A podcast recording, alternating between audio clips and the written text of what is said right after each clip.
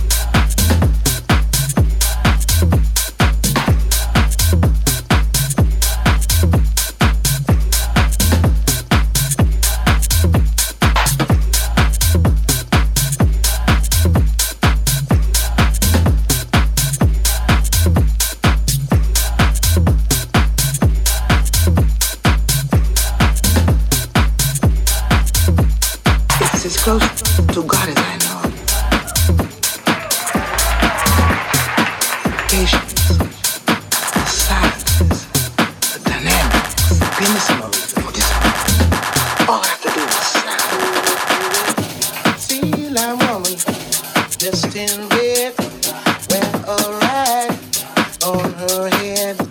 Two-line woman, dressed in red, wear a rag on her head. Two-line woman, dressed in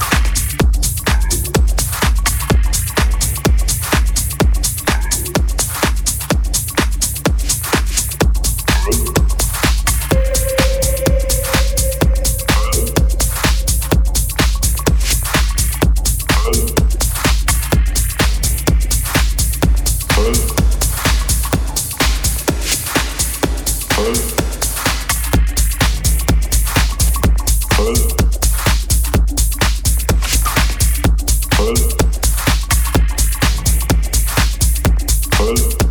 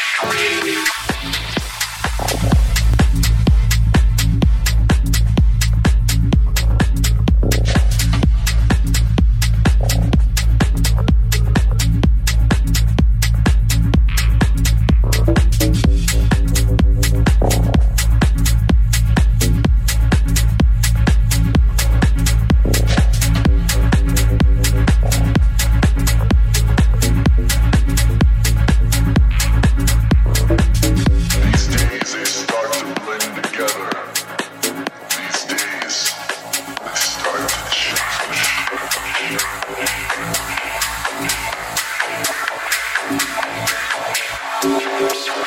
you.